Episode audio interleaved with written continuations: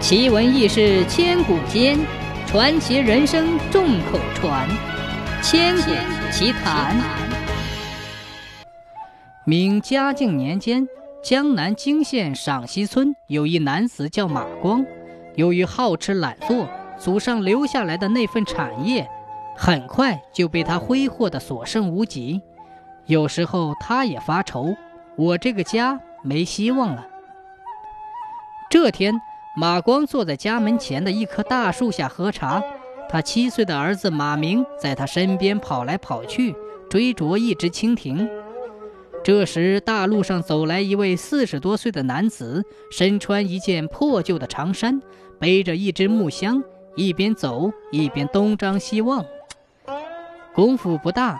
那男子来到马家门前，他看了看马明，又看了看马光，然后自言自语地说：“这孩子聪明，少见。”见那男子夸赞马明，马光很高兴，便问那男子叫啥姓啥，来自何方。那男子说：“我叫张衡，家住青阳县，是一位教书先生。”马光点点头，没再说话。张衡却上前几步，对马光说：“你儿子若是好好读书，将来必定会学有所成，考取进士功名不在话下。”马光只觉得眼前一亮，如果儿子真能中进士，我这个家不就发达了吗？这时又听张衡说道：“我的眼光绝对准，而且我饱读诗书，如果你信得过我。”我就留在你家里教你的儿子读书，一年只收十两的酬劳。马光动了心，便让张衡在他家里安顿下来。当天，张衡便打开他那只木箱子，取出书本，摇头晃脑地教马明读书。见张衡一副尽心尽力的模样，马光很满意，但他也很犯愁，家中只剩下十两银子。可以支付张衡一年的酬劳，但来年的酬劳却没有着落。另外，张衡一年的吃喝也需要不少银子，这该如何是好？一连愁了半个多月，这天马光终于无奈地想出一条对策：为了儿子的前程，我豁出去了，给别人家干活去。从那天开始，马光便四处找活干，挣辛苦钱。而且还戒了酒。村里的人都说马光变了一个人，从一个好吃懒做的懒汉变成了一个节俭勤快的人。一年下来，马光竟攒够了十两银子，他不禁信心十足。看来只要我勤快、省吃俭用，完全请得起张衡这位教书先生，那样一来，我的儿子马明日后必能考中进士。这天，张衡忽然接到家里托人捎来的口信，让他速速回家一趟。马光只好恋恋不舍地将他送出村口。马光原以为张衡在家最多十天半月就能回来，可是他万万没想到，两个多月过去了，张衡还是没有回来。马光不禁慌了神儿，儿子的前程不能耽误啊！于是。他赶到青阳县去寻找张衡，可因为张衡没有告诉他详细地址，所以他一连寻找十多天也没能找到张衡。回到家中，马光心想，张衡可能是出了什么意外，不能再来教我儿子读书了。看来只能另找一位教书先生了。好在邻村有个私塾，马明可以到那里去读书。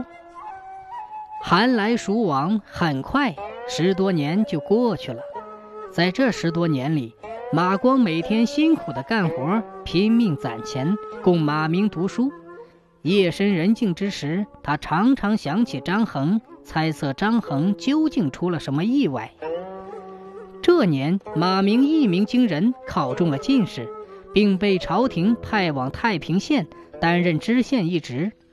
张衡的预言变成了现实，令马光更加钦佩张衡的眼光，并对张衡充满了感激。马明上任一年后，马光前去太平县看望。几天之后，他又踏上了回泾县的路途。太平县、青阳县和泾县互为邻县，在回家途中，马光忽然又想起了张衡，于是拐了一个大弯儿，来到了青阳县境内，四处打听张衡的下落。在青阳县一连打听七天，马光也没打听到一点关于张衡的消息。这天傍晚，他来到了一家客店歇息，吃过晚饭。马光同客栈里的一位五十多岁的伙计闲聊起来，聊着聊着，马光就把自己来青阳县的目的说给伙计听。伙计听了，惊讶道：“这么巧，我们老板也叫张衡，而且他以前也做过教书先生。”马光不仅又惊又喜，想不到事情这么巧。这家客栈的老板很有可能就是我所要寻找的张衡。马光连忙请伙计领他去见张衡，伙计却说张衡去亲戚家做客去了。伙计还告诉马光，张衡做生意的确是一把好手，但学问却不怎么样，当年连个秀才都没能考上，后来就当起了教书先生，靠四处教书为生。可因为很少人愿意请他教书，所以他常常连肚子都填不饱。马光听了这话，心不禁地往下沉了沉。伙计口中的张衡既没有学问，又很潦倒，而我所要找的张衡不但很有学问，而且眼光很准。他俩到底是不是一个人呢？马光在客栈里一连待了三天，第四天早上，马光吃过早饭。又守在客栈的门口，向街上张望。一个时辰后，一个似曾熟悉的人影忽然向客栈走来。马光揉揉眼睛，再一看，认出来了，那个人正是多年不见的张衡。这时，伙计迎上去，冲张衡一躬身：“老板，你回来了。”马光连忙迎上去：“先生，你让我找的好苦啊！”张衡站在那里直发愣，过了好大一会儿，他才认出是马光。只见他忽然脸颊一红，对着马光说：“你，你找我来了，你可要看开些呀！”马光丈二的和尚摸不着头脑：“看开些，啥看开些？”张衡脸更红了：“你，你不是找我理论来了吗？”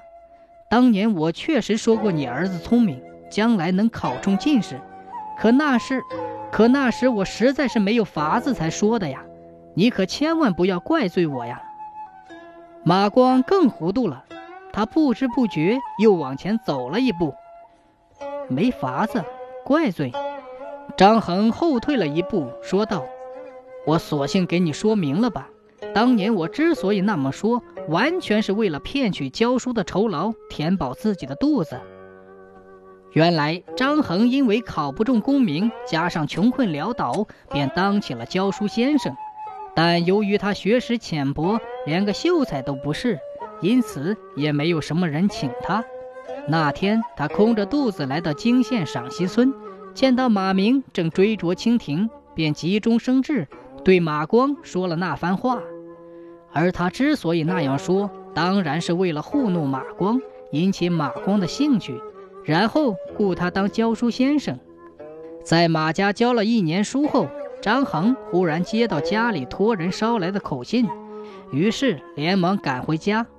到家后，他才知道，他一位富有的亲戚过世了，而那位亲戚没有后人，便将家产传给他。就这样。张衡从穷困潦倒一下子变成了一位富有之人，而富裕之后，他哪里还愿意去马家教书，挣那区区一年十两银子的酬劳？很快，他便开起了一家客栈，做起了生意，过起了快活的日子，早已将马家父子忘到了九霄云外。刚才他见马光找上门。以为马明没有考中功名，所以马光找他理论来了。于是实情之下，他便说出了实话。听完张衡的一番话，马光惊讶的说不出一句话来，过了好大一会儿，他才告诉张衡，他的儿子马明已经考中了进士，并在太平县当了知县。而他之所以找张衡，只是为了表达谢意。只见张衡听得目瞪口呆，马光继续说道：“当年确实因为你那番话，我才让马明读书的。为了积攒供他读书的花销，我才改了好吃懒做的恶习。